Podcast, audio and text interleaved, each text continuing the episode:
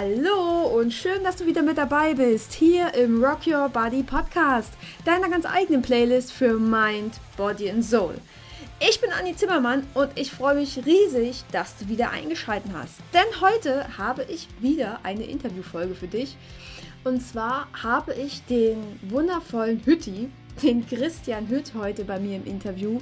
Und zwar geht es um Suchtprävention am Arbeitsplatz. Ähm, schon alleine deswegen, weil ich halt mit meiner Bulimie auch ganz lange am Arbeitsplatz saß, ohne dass es jemand wusste. Und ich es ein ganz spannendes Thema finde, äh, wie ich selber besser damit umgehen hätte können, wie du besser damit umgehen kannst und natürlich auch, wie äh, der Arbeitgeber an sich mit solchen Situationen ja umgehen sollte. Denn ich denke, es wird an der Stelle einiges falsch gemacht oder es kann sehr viel falsch gemacht werden. Und deswegen ist er heute hier, Hütti. Hütti ist ähm, Experte für Suchtprävention am Arbeitsplatz und natürlich äh, für gesunde Führung. Und ja, ich wünsche dir ganz, ganz viel Inspiration und Freude mit dieser Folge. Wir legen am besten gleich los. Ach, cool. Wie geht's dir? Gut. Ja? Alles Paletti. Bin ja so zwei Tage, zwei Tage vom Urlaub, ne? Mhm. Und ähm, hatte heute noch bis vorhin äh, Klienten hier, drei Stück, heute über den Tag verteilt. Und äh, morgen fahre ich hier Monatsende, Monatsschluss. Mhm. Ja, und ab Mittwoch ist dann ähm, Zappenduster, ne? Urlaub. Jo, ab in Schwarzwald wandern. So total unspektakulär, ne? Ah, ja, Hütti, du, äh, für all meine Hörer, erzähl doch einfach mal, wer bist du, was machst du und wie bist du da hingekommen? Ja, wie bin ich da hingekommen? Also mein Name ist Christian Hütt. Äh, ich bin 47 äh, Jahre alt, werde jetzt im Oktober 48 Jahre und ich arbeite heute als Therapeut, als Coach, als Trainer. Ich sage mal schwerpunktmäßig um Suchtthemen. Hm. Alles, was mit Sucht irgendwie zu tun hat. Ähm, wie bin ich da hingekommen? Ne, ich muss es noch ein bisschen anders erzählen. Äh, mein Oberbegriff, der Oberbegriff bei mir in meiner Arbeit, der heißt gesund führen, gesundes Führen. Das steht bei mir so ganz oben drüber. Und ähm, ich nenne mich auch immer ganz gerne Experte für psychische Gesundheit. Mhm. So, das erstmal vorweg. Und mein, mein Schwerpunkt darin ist die Suchtprävention, die betriebliche Suchtprävention, aber eben auch die Arbeit mit Menschen, die in irgendeiner Form eine Suchtproblematik haben. Wobei ich da allerdings schwerpunktmäßig so total auf die Verhaltenssüchte ähm, mich spezialisiert habe. Ne? Also ich sag mal, pathologisches Glücksspielen, Spielsucht, also die Wettsucht und alles, was dann so in, der, in den Bereich der neuen Medien halt geht. Ne? Ähm, äh, Handy, Computer, Online-Sucht, äh, irgendwo stundenlang in, in irgendwelchen Chats sein, sich tagelang irgendwo in Spielen verlieren. Werbung darf ich ja nicht machen, also nenne ich die Spiele nicht, ne? die, ich sag mal, da besonders gefährlich sind. Und ähm, ich habe in Essen eine eigene Praxis, äh, die habe ich schon seit 2012. Bin da also Heilpraktiker für Psychotherapie. Das ist ähm, die, die Weiterbildung, die ich gemacht habe und habe dazu dann ähm, suchttherapeutische Ausbildungen gemacht. Ja, und bilde mich seit 2011, äh, ich sag mal, immer wieder jedes Jahr mehrfach weiter um Themen, die mit Menschen zu tun haben. Ne? So. Und äh, selber, wie bin ich da hingekommen? Ich mache mal so einen ganz, ganz kurzen Abriss. Ich habe Versicherungskaufmann gelernt, wollte in der Versicherungsbranche bleiben, bin ich dann aber nicht, habe ich nur noch gut anderthalb Jahre gemacht und bin durch einige Umwege ins gewerbliche Glücksspiel geraten. Ja. Und äh, das war ein Job, den ich nie machen wollte, wo ich nie hin wollte, wo ich dann aber letztendlich von 1995 bis 1900, nee, von 1995 bis 2009, 2010 ganz feste drin war. Also von 1995 bis 2009, 2010 war ich im gewerblichen Glücksspiel. Da war ich selbstständig, da war ich Unternehmer, da war ich in einer Firmenkonstellation, wo ich noch zwei weitere Partner hatte, zwei weitere Gesellschafter. Und wir haben, ich sag mal, bundesweit äh, Gastronomen beliefert, Gastwirte, Kneipen mit Daddelkisten mhm. und haben selber eine Handvoll Spielhallen gehabt, die wir selber betrieben haben. So. Und da war also dieses Thema äh, Weg zum Glücksspiel. Ich selber habe in der Zeit äh, starken Raubbau mit meinem Körper betrieben, habe also etwas über elf Jahre einen schädlichen Gebrauch mit Alkohol betrieben. Ja, so heißt das. So steht es auch im ICD-10 drin. Schädlicher Gebrauch mit Alkohol. Und äh, ich habe knapp sieben Jahre ähm, eine Kokainabhängigkeit gehabt. So. Und in dieser Zeit, in dieser Gesamtzeit, ich sag mal, mit Ephedrin, mit Clenbuterol und mit Amylnitrit auch Missbrauch betrieben. So, Clenbuterol, ich sag mal, ist ein Medikament, ein Asthma-Medikament, ähm, was natürlich in der Medizin angewandt wird, aber eben auch im Leistungssport und in der Kälbermast. So, und da ich zu dieser, ja, du lass jetzt, Clenbuterol wird immer noch in der Kälbermast ähm, äh, einge, eingesetzt. So, und ich habe in, in dieser Zeit äh, sehr intensiv Bodybuilding betrieben, hatte 125 Kilo, steroidfrei, also Clenbuterol ist kein Steroid, sondern eben ja, ein Präparat, was ich sag mal, ein Asthma-Medikament eben, ne? So, was man eben andersweitig dann auch äh, nutzen kann. Ja, Ephedrin ist, glaube ich, bekannt, da muss ich gar nicht weiter drauf eingehen. Und äh, Amylnitrit ist äh, ein Wirkstoff, ein Medikament, äh, was bei Angina pectoris eingesetzt wird, also bei dieser Herzkranzgefäßverengung. Äh, ich sag mal, unter Partygängern und auch in der homosexuellen Szene ist äh, Amylnitrit bekannt unter dem Handelsnamen Poppers und wird als Party- und Sexdroge benutzt. Okay. Ja, und das alles habe ich so regelmäßig äh, konsumiert und mir in den, in den Kopf reingejagt bis ich dann irgendwann kollabiert bin, zusammengebrochen bin. Und äh, ja, danach kam ähm, eine Therapiephase bei mir, die über knapp zwei Jahre ging. Ähm, ja, und da habe ich dann erstmal so gerafft und gemerkt und auch kennengelernt, wie schön bewusst das Leben ist, wenn man sein Leben bewusst wahrnimmt. Hm. So, das heißt, ich bin jetzt seit ähm, knapp 13 Jahren ja, 35 war die Therapie zu Ende. Ich werde jetzt 48. Also ich gehe jetzt ins 13. Jahr, wo ich konsumfrei bin. Geil. Hm. Ja. So, und ähm, ich sag mal, was ich da halt ähm, heute, um jetzt nochmal die Schnittstelle zu, dem, zu meinem Beruf heute zu machen, ähm, ich habe zum einen selber durchlebt, ne? also diese Phasen von nicht klar sein im Kopf. Ich kenne meine Auslöser, ich weiß, wie ich da reingeraten bin, ich kenne die Verstärker, äh, die es darin gab. Ich kenne aber auch diesen harten Weg, ähm, da wieder rauszukommen. Ja, und dieses Erleben, dieses Wissen, das ist das, was ich heute einfach gerne äh, weitergebe. In der Prävention, auch gerne in Firmen. Ne? Also da darf ich mittlerweile mit Führungskräften arbeiten, äh, die ich dann in Seminaren sitzen habe, in Schulungen, in Workshops, die sich generell einfach mal zu dem Thema Suchtprävention erstmal informieren. Aber dann viel wichtiger, wie spreche ich einen Betroffenen richtig an? Mhm. Weil das ist so die größte Krux. Ne? Angst, Unsicherheit, äh, man will sich ja mit einem Kollegen immer irgendwie gut stellen. Ne? Und Kollegen ansprechen ist sowieso so ein heikles Thema, weil das vielleicht auch noch der Nachbar ist, mit dem ich jeden Morgen zur Arbeit fahre. Ne? Kommen ja so tausend Themen immer zusammen. Und da entwickeln die Führungskräfte dann mit meiner Unterstützung eigene Handlungskompetenzen, um eben ähm, ihre Kollegen, die sie haben, Mitarbeiter, die sie haben, ja, ich sag mal, richtig, richtig anzusprechen, richtig anpacken zu können. Ne? Weil wegschauen ist einfach. Logisch. Wegschauen mag jeder. Und das ist ja genau das, worum es geht. Ne? Antreten ist angesagt. Genau. Ja, kennst du? Antreten ist angesagt. Und äh, wegschauen ist eben, ja, tabu. Ja, du, du hast vorhin gerade selber gesagt, dass du weißt, wie du da reingerutscht bist. Wie ist hm. es denn passiert? oh, jetzt soll der Hüte die Hosen runterlassen. Ja, wie ist das passiert? Äh, kann ich dir sagen, ich komme aus einer Automatenaufstellerfamilie, hm. bin also reingeboren und mein Vater war Zeit meines Lebens Alkoholiker.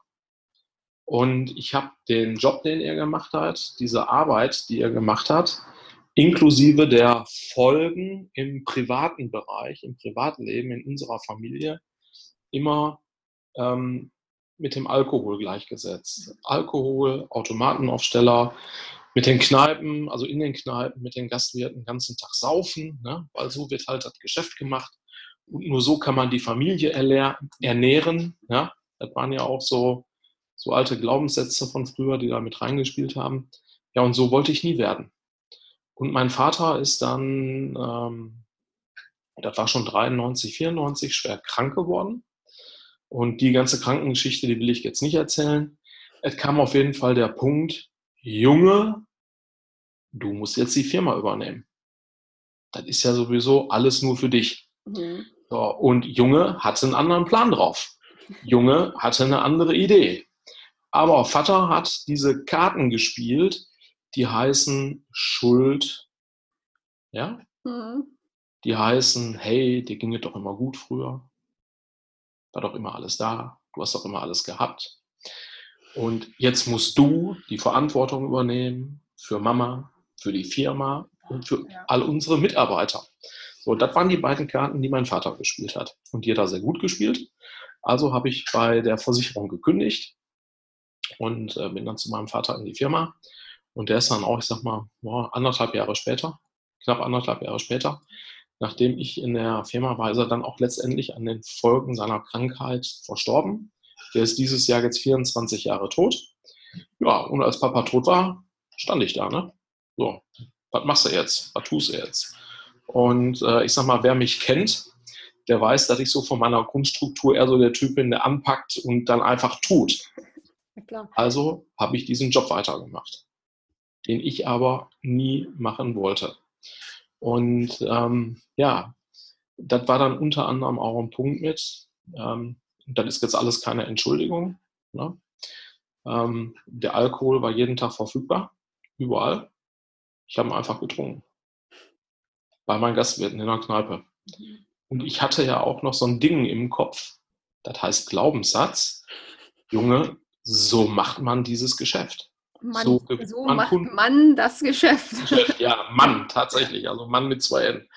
Äh, Papa eben. Und er hat ja sogar recht gehabt, weil damals, zu seiner Zeit, als er angefangen hat, wurde das wirklich so gemacht. Als ich in diese Branche gegangen bin, schon gar nicht mehr. Okay. da sah das schon anders aus, aber er hat mir das eben so vorgelebt. Naja, und äh, Gastronomie ist natürlich auch ein ganz großes, buntes Feld. Ne? Ich sage immer so ein Käfig voller Narren. Ähm, da gibt es total seriöse Gastronomen und dann gibt es auch äh, unseriöse Gastronomen. Und es gibt Gastronomen mit krimineller Energie und es gibt Menschen aus dem Rotlichtmilieu und aus äh, anderen Milieus, Milieus, die alle Gastronomie betreiben und die auch alle irgendwie immer Automaten brauchten und Automaten haben wollten. Also zählten auch die zu meinen Kunden. Mhm. Und über einen dieser Kanäle bin ich dann unter anderem äh, mit ähm, Drogen in Verbindung gekommen und weil die auch einfach dann immer da waren. Ne? So, das war das Normalste auf der Welt.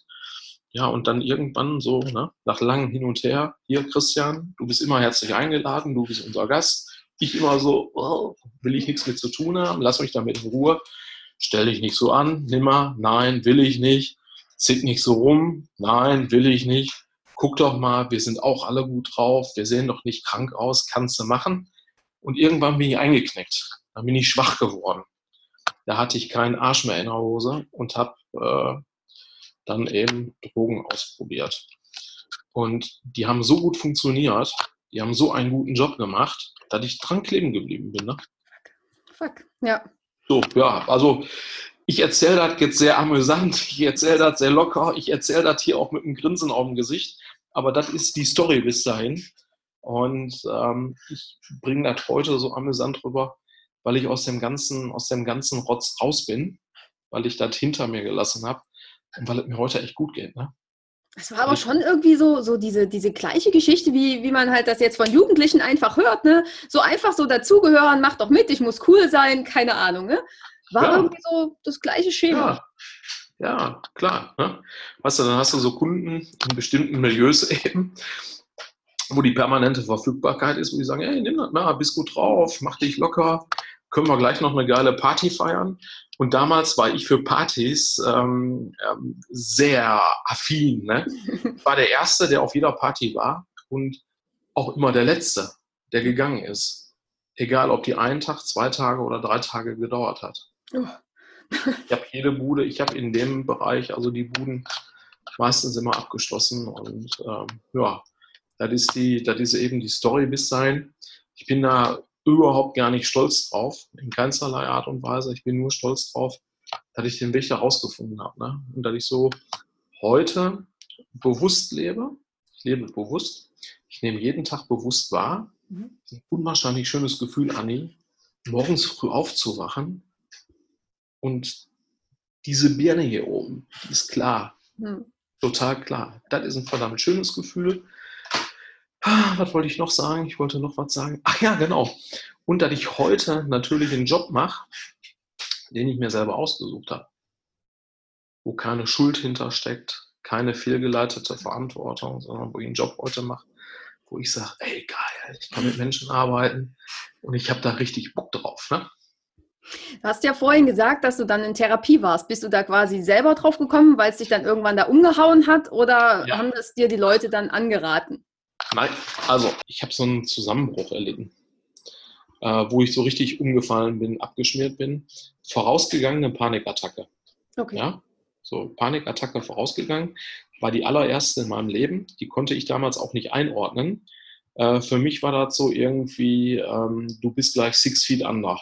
So dem Tode nah. So hat sich das angefühlt. So, ich wusste es aber nicht. Und ähm, ich habe diese Panikattacke dann, diese, weiß ich nicht, 20 Minuten, eine halbe Stunde auch irgendwie gewuppt. Ich habe die ausgehalten. Bin erst nochmal wieder zurück in die Firma gefahren, ins Büro. Und da hat mich eine Mitarbeiterin angesprochen und sagte, Herr Hüld, Sie sehen nicht gut aus. Da habe ich gesagt, oh, fühle mich auch nicht so gut. Und ähm, das möchte ich auch abkürzen die hat schon so viel Druck gemacht, die Mitarbeiterin, dass ich zu meinem Hausarzt gefahren bin. Mhm. So, und komme dann zu meinem Hausarzt in die Praxis und die Sprechstundenhilfe ne, guckt mich an sagt so, Herr Hütt, Sie sehen aber nicht gut aus. So, ja, deshalb bin ich hier. So, und das war das Letzte, was ich dann noch äh, mitbekommen habe. Ne? Ich sag mal, dann bin ich, glaube ich, zusammengebrochen, muss zusammengebrochen sein. Bin dann irgendwann später äh, aufgewacht, war im Behandlungsraum, und dann dieses normale Programm. Ne? Hier hast du irgendwo eine Kochsalzlösung drin, da hast du irgendwo Glucose drin und dann überall die Stöpsel hier vom EKG und was das alles so gibt. Ne? Hier noch diesen ähm, äh, Pulsoximeter für Puls und all das geben, ne? Komplettprogramm. So, und mein Hausarzt, der kannte mich halt eben von klein auf. Der brauchte gar nicht viel sagen. Ich musste dem auch nicht viel sagen. Der hat nur gesagt, Junge, hör auf mit allem egal was das ist, wie es heißt, hör auf. Mhm. Sagt er, wenn du so weitermachst, wenn du so weitermachst in dem Tempo, ähm, dann machst du, machst du noch zwei, drei Jahre weiter und dann ist es das vielleicht auch schon. Und das war genau der Moment, wo ich so mein Aha-Erlebnis hatte. Weil genau in dem Augenblick bin ich von 100 auf 0 runter. Geil. Ich habe aufgehört. Hm. Ich habe aufgehört. So, und ich habe mir einen Therapieplatz gesucht ich war damals privat versichert und hatte auch da ganz gute äh, Kontakte. Und ich war eine Woche später in Winsen an der Luhe, ist oben bei äh, Lüneburg, äh, in der Therapie privat. Okay. Ich hatte zwei Therapeuten in der Privatpraxis, die mich dann erstmal aufgefangen und begleitet haben. Und den Prozess habe ich so über knapp zwei Jahre gemacht. Der wurde dann hinterher ich war immer wieder länger zu Hause, noch in meinem alten Umfeld. Und die, die Therapieeinheiten, die waren kürzer. Ich war dann hinterher nur noch mal für ein Wochenende da oben oder für ein verlängertes Wochenende. Ähm, ja, ich hatte ein Riesenschwein, Riesenglück, weil ich privat versichert war. Das war also gar kein Thema, weil ich schnell den Platz bekommen habe. Ich hatte aber auch zwei Top-Therapeuten und ich wollte, ne? Ja, das ist, das ist, das ist das Haupt, äh, die Hauptsache an der Stelle. Ne? Ja. Als ich, als ich ähm, dieses Gespräch mit meinem Hausarzt hatte, da war bei mir eine Sache klar, hey Christian, du willst leben, du hast Bock auf Leben. Du hast Bock auf Leben, du willst einfach leben. du willst, wie alt du wirst, wusste ich nicht, aber ich wollte gut leben. Ne? Ja. Ich hatte Bock auf Leben. So, und deshalb habe ich gesagt, hey, ich mache das. So, und in diesen zwei Jahren, da waren ganz, ganz viele Phasen dabei, da waren echt viele Momente. Sagen wir so diese Auf und Abs, ne? Weißt du so? Hier gehst du jetzt wieder in der Tal der Tränen. Hier gehst du in der Tal der Tränen, dann kommst du wieder hoch, ist wieder alles himmelhoch jauchzend und dann bist du wieder im Tal der Tränen. Ne? Und das habe ich eben so auch in diesen unterschiedlichen Phasen äh, erlebt. Ja. Und dann habe ich das so durchgezogen. Das sagst du so einfach, ne? Oh, das habe ich heute jetzt mal so durchgezogen. Aber es hey. ist doch ein mega Schritt, erstmal das zu wollen, da sich ja. für sich selber einzustehen und dann sagen, bam, jetzt geht's los, ne?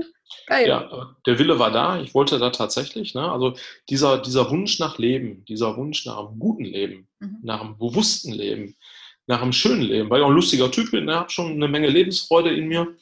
Ähm, also der, der war einfach da und da habe ich gesagt, nee.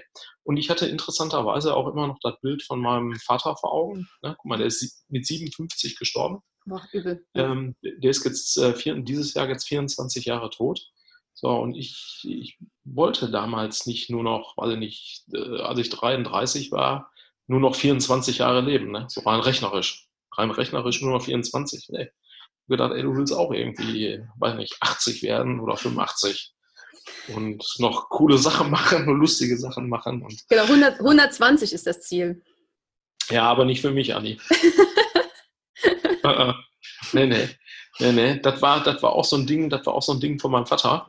Äh, der ist ja immer zu so einer Wahrsagerin gerannt, ne? Hm. Und hat sich immer aus der Hand legen lassen. Hm. So, und ähm, die Perle, die hat ihm immer gesagt, oh, du wirst 102, du wirst 102.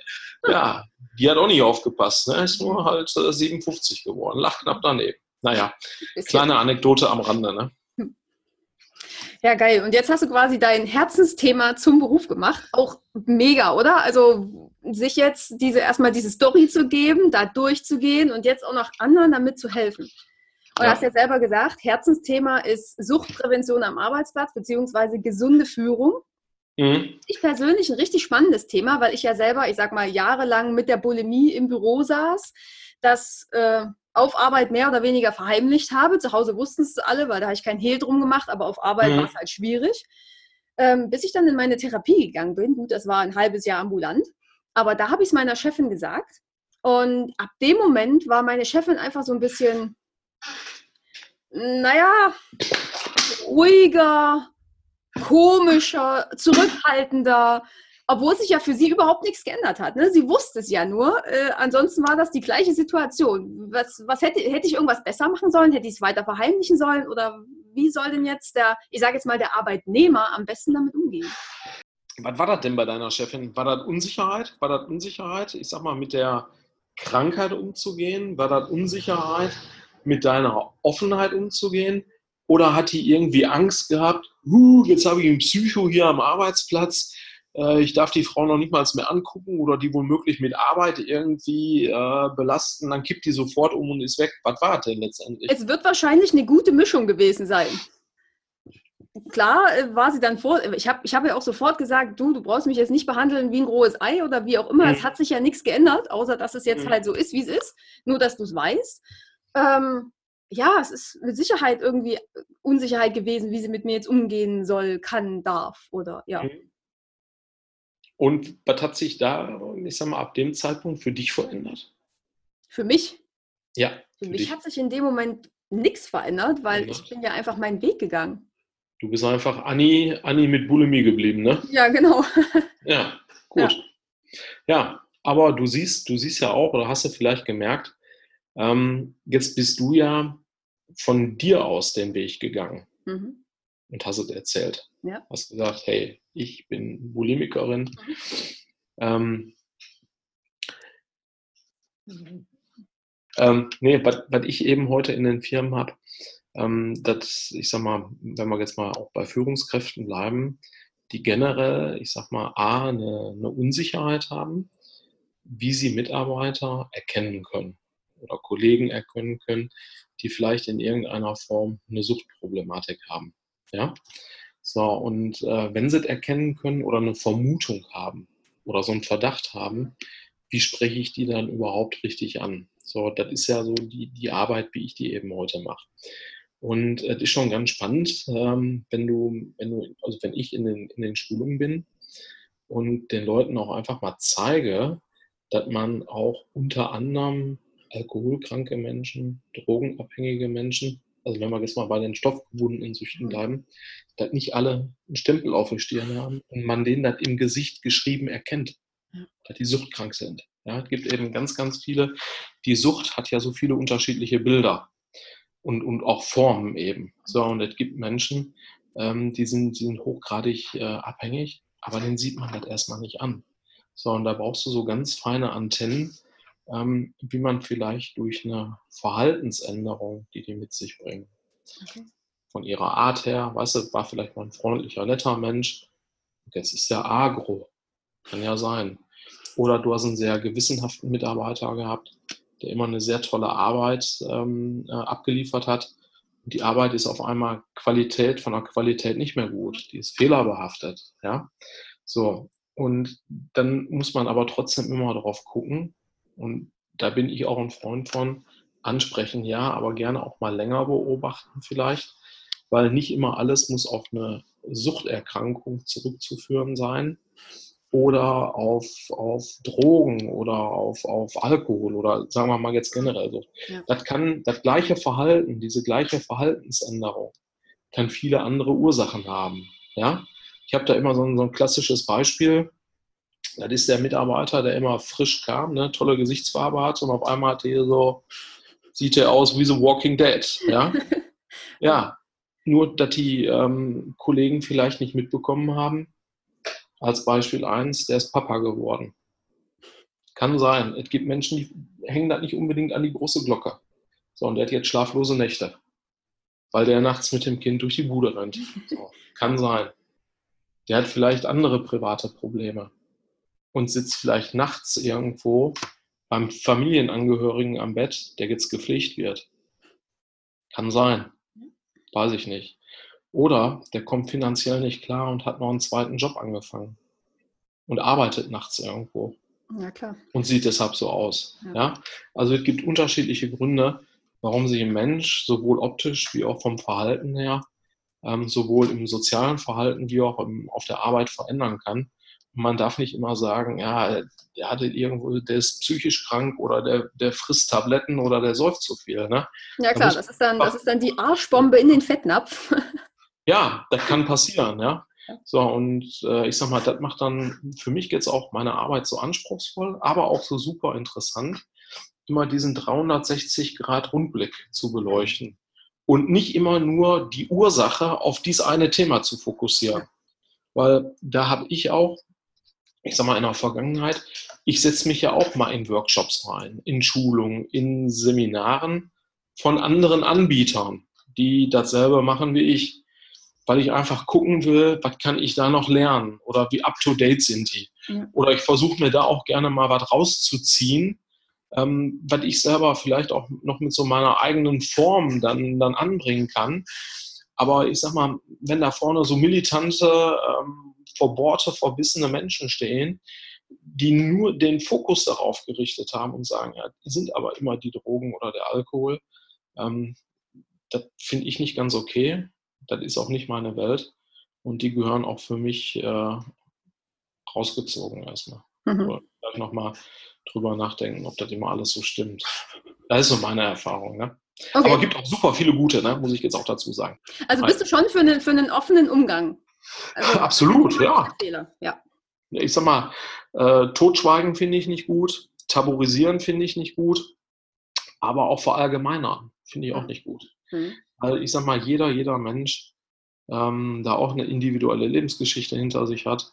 Und ähm, wie sagt man so schön, geh mit, mit einem Symptom zu zehn Ärzten und du kriegst zwölf Meinungen.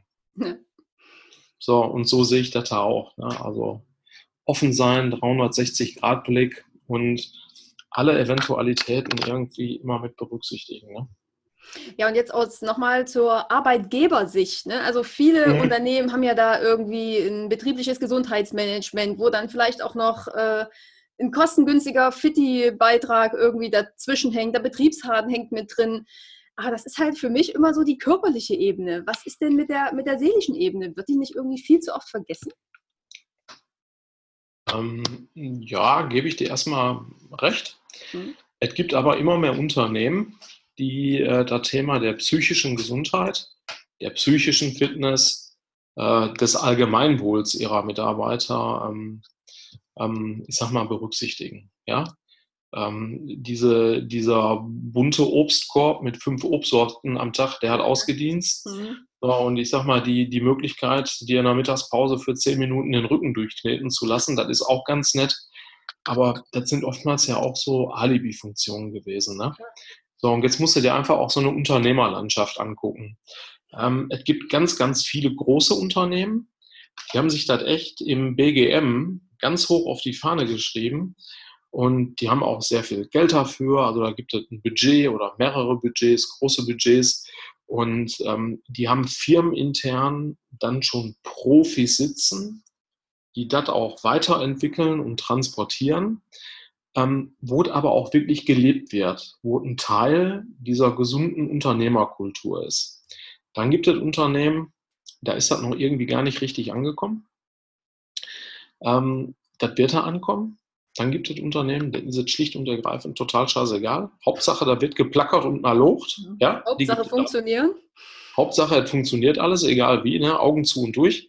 So, und dann gibt es aber auch Unternehmensstrukturen, so ganz, ganz kleine Unternehmen, ähm, die haben teilweise gar kein Geld dafür. Das ist klar, ja. So, also da ist auch eine große Bandbreite. Und ähm, da sage ich wiederum, ich kann für jedes Budget ein passendes Angebot schaffen. Hm. Ich sollte aber auch gucken, welcher Bedarf ist da. Ja. ja? Ich sag mal, dass ein Unternehmen, was ein paar hundert oder ein paar tausend Mitarbeiter hat, äh, ich sag mal, vielleicht eher Krankheitsthemen hat, die im psychischen Bereich gehen, wie ein Zwei- oder Drei-Mann-Betrieb, die das gar nicht so auf dem Schirm haben. So weißt du, die, die Relation ist dann anders. Ne? Je mehr Mitarbeiter im Unternehmen sind, ist so mein Feeling, meine Erfahrung, äh, desto größer ist auch der Bedarf. Geil. Also sind wir, sind wir tatsächlich auf einem guten Weg und diese psychischen Themen werden quasi gar nicht mehr so stark tabuisiert, wie es vielleicht mal war. Ähm, nee, ich sag mal, das siehst du ja auch seit ein paar Jahren. Äh, gibt ja jedes Jahr diese äh, Gesundheitsreporte oder Krankheitsreporte der, ähm, der Krankenkassen. Ich sag mal, da ist ja immer ganz, ganz federführend die Technikerkrankenkasse oder auch die DRK, die da jedes Jahr aktuelle Zahlen äh, liefern. Und äh, ich sag mal, die Krankheitstage aufgrund psychischer Belastungen oder psychischer Erkrankungen, äh, die sind immer jetzt auf Platz drei. Ja, Tendenz steigend. Mhm. Du hast immer noch äh, Muskel- und Skelettsystem auf Platz 1. Platz 2 sind äh, die Erkrankungen der Atemwege und dann äh, Platz 3 die psychischen Erkrankungen. Wobei da auch ganz interessant, äh, ich sag mal, wenn man sich die, die, ähm, den ersten Platz und den zweiten Platz anguckt, also Muskel- und Skeletterkrankungen oder auch die Atemwege, ähm, sehr oft gibt es eben keine organische Ursache dafür oder keine körperliche Ursache, so dass diese Erkrankungen oder Beschwerden, die da sind, dann natürlich auch mit auf die Psyche ähm, zurückgeführt werden oder zurückgeführt werden können. Und da bewegst du dich dann durchaus im Bereich der, Klasse, äh, der klassischen äh, psychosomatischen Beschwerden. Ja? Hm. Da gibt ja auch, ich sag mal, diese sogenannten Holy Seven, die immer sehr ähm, kontrovers auch diskutiert werden. So, und da ist ja unter anderem Asthma bronchiale oder auch die Neurodermitis als äh, psychische Erkrankung, unter anderem, ne, sind zwei, zwei von den siebenen jetzt, ähm, als äh, rein äh, psychosomatische oder psychische Erkrankungen genannt. Ne? So, also das, auch das, Anni, ne, da musst du immer von, von verschiedenen äh, Blickwinkeln einfach äh, betrachten und dir den Menschen dann letztendlich genau angucken. Ne? Äh, ich denke, dass es in einer Verhältnismäßigkeit zu Firmen, die es gab, zu Beschäftigten, die es gab, auch ganz, ganz früher schon immer diese Anzahl an psychischen Erkrankungen gab. Es gab nur zwei Sachen nicht. Guck mal, was wir jetzt hier nutzen, dieses Medium. Hm. Ja, wir sind, wir sind heute medial so weit, so groß aufgestellt, so vielfältig zu erreichen. Ähm, dadurch hast du natürlich andere Möglichkeiten, darüber zu reden, das publik zu machen. Ja, ja? Online, Internet, ähm, Chats, Plattformen, Schlag mich tot, alles, was es da gibt. So, und ähm, ich sag mal, durch, durch ähm, diese Dinge, die es gibt, natürlich auch verbunden bei dem einen oder anderen die Bereitschaft, mehr drüber zu reden, eher drüber zu reden, Sachen publik zu machen. Äh, die Zeitungen haben das ähm, Thema der psychischen Gesundheit auch permanent auf dem Schirm. So, guck mal, das habe ich jetzt mal gerade letzte Woche noch für so einen, für so einen gewissen Zeitraum zurückverfolgt. Ähm, wir haben, ich sag mal, noch so um die 2000 bis 2010, 2011, 2012 immer so einen riesen Hype gehabt um Burnout. Mhm. Ne? Nur diesen Begriff Burnout, Burnout-Erkrankungen.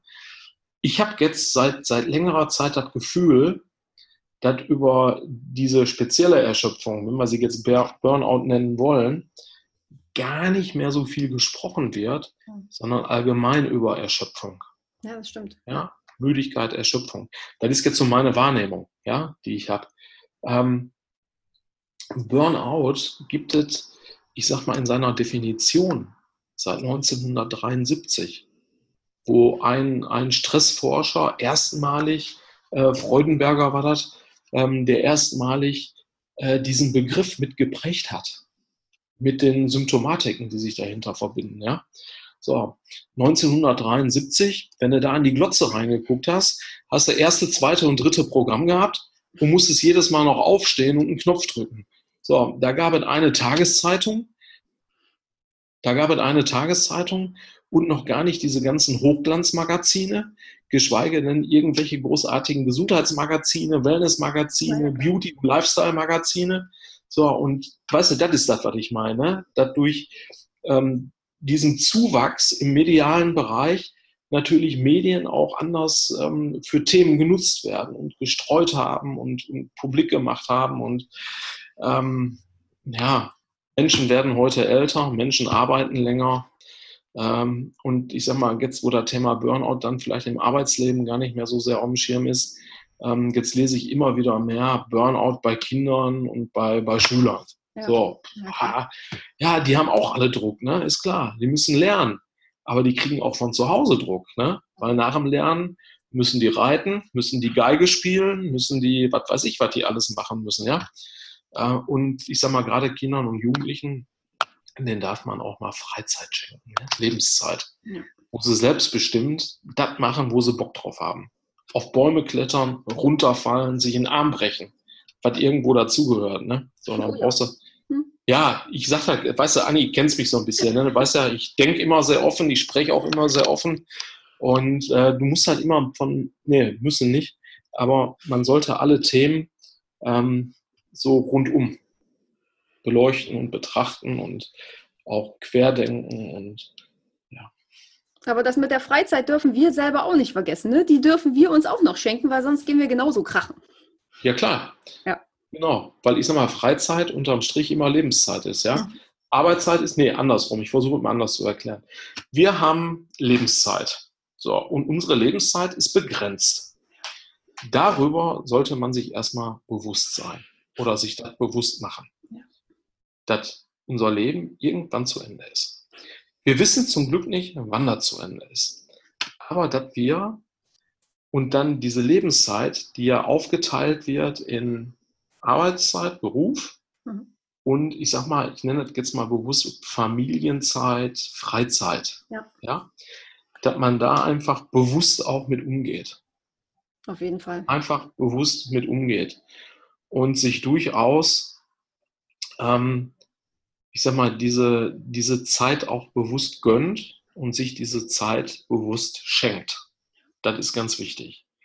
So, und die ganzen Spezialisten, die da draußen rumrennen, weißt du, immer gestresst, immer unter Strom, immer, habe ich keine Zeit, habe ich keine Zeit, habe ich keine Zeit. Ja klar, die haben auch keine Zeit, weil die sich ihre Zeit selber wegnehmen. Ja. Die könnten auch zu vielen Sachen einfach mal vielleicht Nein sagen. Ja, klar. Oder, oder die Zeit diese für andere investieren, vielleicht etwas verkürzen und bewusst in sich investieren. Ähm, aber da machen sich viele auch keinen Kopf. Ne? finde ich wiederum ganz charmant und ganz sexy, weil das auch durchaus äh, Menschen sind, die zu mir kommen ins Coaching hm. und äh, sagen, hey, ich habe nie Zeit, ich habe nie Zeit, ich stehe nie unter Stress, können wir da mal was tun? Ne? Und äh, ja, dann bin ich immer ganz froh, dass ich mit denen da was machen kann. Ne? Du, das kann ich total nachvollziehen. Ich hatte auch so zwei, drei Kollegen, die dann immer gesagt haben, oh, ja, das ist scheiße, ne? so diese typischen mhm. Klammerer, das ist scheiße und das ist auch alles scheiße und ich fresse quasi den ganzen Tag nur noch Süßes, damit ich hier irgendwie mich über Wasser halten kann oder dann halt zu Feierabend, das mhm. Feierabendbier, ein, zwei, wie viel auch immer. Ja, ja ich überhaupt nicht mehr klar. Ne? Ja. Mhm. Ja, Eigenverantwortung an der Stelle. Ne? Auch da mal einfach sagen, du Chef, jetzt äh, Deadline und bis dahin und dann das nicht, geben Sie es bitte dahin ab. Ja, absolut, absolut. Ja, aber ich sag mal, da, da siehst du auch, und da hast du ja gerade was sehr Interessantes angesprochen. Ähm, äh, das ist ja auch mit einem Grund, weshalb die, ähm, ich sag mal, ich nenne sie mal bewusst jetzt Ernährungsindustrie oder mhm. Ernährungscoaching-Industrie äh, und auch Nahrungsergänzungsmittelindustrie und wie die alle heißen, so ganz gut funktionieren, weil es dann eben so Beispiele gibt. Ne? Ich sag mal so diese Belohnungsesser oder genie also nicht, genie nicht Genussesser, nee. sondern Belohnungsesser oder die Stressesser, die Frustesser, die sich jeden Scheißdreck in den, in den Balk, äh, in ihren Bauch reinrammen und sich dann wundern, warum sie auf einmal doppelt so schwer sind wie vorher. Ja, Zucker, Zucker oh. ist genauso ein ja. Suchtmittel, ne? Das ist so. Ja. Und dann auch noch on top mit ihrem Leben unzufrieden sind. Ja. Hey, ne, bin so dick, fühle mich nicht mehr wohl. Ja, aber das hat ja eine Ursache. So, und ich sag mal, wenn es keine organische Ursache hat, keine krankheitsbedingte Ursache, dann ist es ja oft irgendwo in dem Verhalten begründet. Und du legst ja immer ein anderes Verhalten an den Tag, wenn du irgendwo unrund läufst, wenn Mangel da ist irgendwo, ja, wenn sich im Leben irgendwas verändert hat.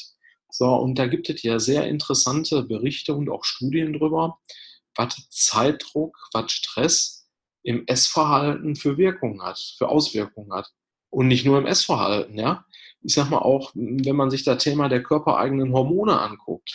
Ja, wenn ich unter Dauerstrom bin, wenn ich unter Dauerstress bin und einen permanent hohen Cortisolspiegel habe, der wirkt sich hinterher summa summarum unterm Strich auch sehr negativ äh, aus dem Körper aus. Ne?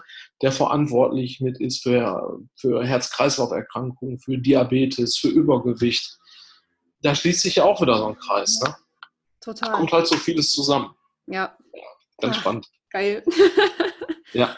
Ach, ja, voll schön. Ach, mega geiler Content. Ich finde es ich find's genial. Dankeschön. Ich gebe das geb so an dich zurück. Dankeschön. ja, Hüttilein, jetzt sind wir schon fast am Ende. Mhm. Aber du kriegst auch meine drei Spezialfragen noch.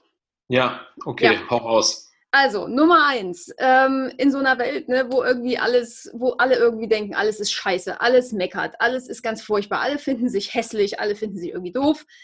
Was findest du an dir in deinem Leben besonders schön? Was, wofür bist du besonders dankbar? Also ich bin total besonders dankbar, dass es mich überhaupt erstmal gibt. Ja, nee, weil ich habe ich hab mich echt lieben gelernt. Hört sich jetzt vielleicht so ein bisschen tricky oder ab, abgedreht an. Nee, gar nicht. Ich habe mich, echt, hab mich echt lieben gelernt. Mhm. Äh, ich ich bin heute mit meinem Leben, was ich führe, total zufrieden. Ja? Ich bin, bin, bin glücklich und ich bin dankbar, ich bin dankbar, ähm, dass ich so leben darf. Mhm. Da bin ich dankbar für. Und ich, ähm, auch, ich sage das jetzt einfach mal, ich hau das hier raus, ich bin auch dankbar dafür, dass ich in diesem Land leben darf, ja. was seit Jahrzehnten in Frieden lebt. Mhm. Ja? So, und ich sag mal, wir, obwohl wir alltägliche Themen und Probleme haben, ähm, es ist äh, Arbeit da, es ist zu fressen da, es ist zu saufen da. Es ist ein, also mit saufen meine ich jetzt nicht Alkohol, sondern ähm, äh, zu trinken da. Ähm, wir haben vieles hier in unserem Land, ein geregeltes Gesundheitssystem, ein System, was Menschen, ich sag mal, auffängt und unterstützt, denen es gerade nicht gut geht. Wir haben hier so, so viel, so, so viel, was es in vielen anderen Ländern überhaupt nicht gibt so, und ich bin gesund. Ich bin gesund, ja. Und das sind alles Sachen, Anni, da bin ich dankbar für, dass die so sind. Geil. Danke fürs Teilen. Geil, mega. Ich habe gerade echt Gänsehaut. Ne? Ähm, du hast mir eine Frage gestellt, ich habe sie dir beantwortet. Ne? Ja. ja, da sollte ich besser aufpassen. Ja zwei, ne? Kommen ja noch zwei Fragen. Ja, die zweite, die ist äh, ja, Hütti in einem Wort. In einem Wort? Hm? cool. Aha, okay, geil. Ähm, oder überkompensatorisch. Aha, erklär das mal. Nee, du hast gesagt nur ein, ein Wort. Wort, ne? War klar. Ja. Gut, dann kommen wir zu Frage 3. Ähm, Im Rock Your Body Podcast muss es bei mir um Musik gehen, weil ich bin der absolute Musikjunkie. Gibt es für dich diesen einen Song, diesen... Schatzi, schick mir ein Foto. Warte. Anni, okay. Gibt es für dich diesen einen Song, der dich immer an irgendwas erinnert, der dich irgendwie in irgendeine Situation zurückholt, zu dem du irgendwie total abgehst, deinen absoluten einen Lieblingssong? Gibt es den und warum ist er das? Also ich finde find einen Song richtig geil, das ist so ein alter Klassiker von Kiss, hm. I Was Made for Loving You. Ja. Ähm, das ist ein Lied, ähm, ich ich habe da noch nicht mal mehr einen Gedanken zu, womit ich das in Verbindung bringen kann. Es ist einfach nur, wenn ich dieses Lied höre, ich habe schlagartig gute Laune und äh, ich, ich könnte mir vorstellen, ich könnte mir vorstellen, I was made for loving you. Wenn ich das jetzt einfach mal so auf mich interpretiere, ne? I was made for loving me. Ja. ja? Und ich sag mal, wenn ich, wenn ich mit mir gut bin, wenn ich mit mir im Reinen bin, wenn ich mich mag, wenn ich mich liebe, äh, dann kann ich auch ganz anders mit Menschen umgehen. Ne? Auf jeden mit Fall. Menschen, mit Menschen anders unterwegs sein. Und das ist ein Song, den finde ich dann auch geil. Ne? Ja. Geil. Mega ja. Statement so fürs Ende. Cool. Dankeschön. Anni, ich sag mal jetzt mal ein ganz liebes Dankeschön an dich, ähm, dass du mir Quasselstrippe hier so viel Zeit und Aufmerksamkeit schenkst, um auf deinem Kanal oder in deinen Kanälen äh, ja ein bisschen was über mich zu sagen. Und äh, das fand ich riesig. Vielen, vielen Dank. Gerne, mega, mega gerne. Ähm, war für mich einfach eine Herzensangelegenheit, dich hier reinzuholen, weil es passt einfach. Danke. Ja, Hütti, dann hören wir uns, wir lesen uns, wir sehen uns. Und dir jetzt erstmal einen schönen Urlaub. Hütti verschwindet. Tschüss. Ja, wie du siehst, es ist manchmal ganz angenehm, sich selber nicht so ganz ernst zu nehmen. Ja, wie hat es dir gefallen? Das war mein Interview mit Hütti. Ähm, ich finde das bei Hütti immer ganz speziell, weil wenn er redet, hört man immer sein Grinsen mit. Ich weiß nicht, ob dir das auch aufgefallen ist. Ja, ich finde es ja ganz extrem, weil bei Hütti hört man einfach jede Emotion in der Stimme. Ich finde das mega, mega cool. Ja, ich hoffe, dir hat die Folge wieder gefallen. Wenn ja, dann lass mir gerne 5 Sterne bei iTunes da. Schreib mir dort eine Rezension. Ich würde mich mega, mega drüber freuen, weil so kann ich meine Message quasi noch besser in die Welt senden. Und ja, wenn ihr einfach noch Kommentare oder Fragen habt, könnt ihr gerne bei mir unter meinen Insta- oder Facebook-Post zu heute kommentieren, auch bei Hütti mal vorbeigucken. Und natürlich alles zu Hütti packe ich euch nochmal in die Show Notes ähm, Webseiten, Facebook-Seite von ihnen, packe ich euch alles rein, könnt ihr euch umgucken. Ja, ich freue mich mega auf eure Meinungen, auf eure Hinweise, auf vielleicht auch eure Fragen, die zum Thema aufkommen. Und ja, in dem Sinne, ich wünsche euch noch einen mega, mega coolen Tag. Und ja, rock your body, rock your life and rock your business. Deine Annie.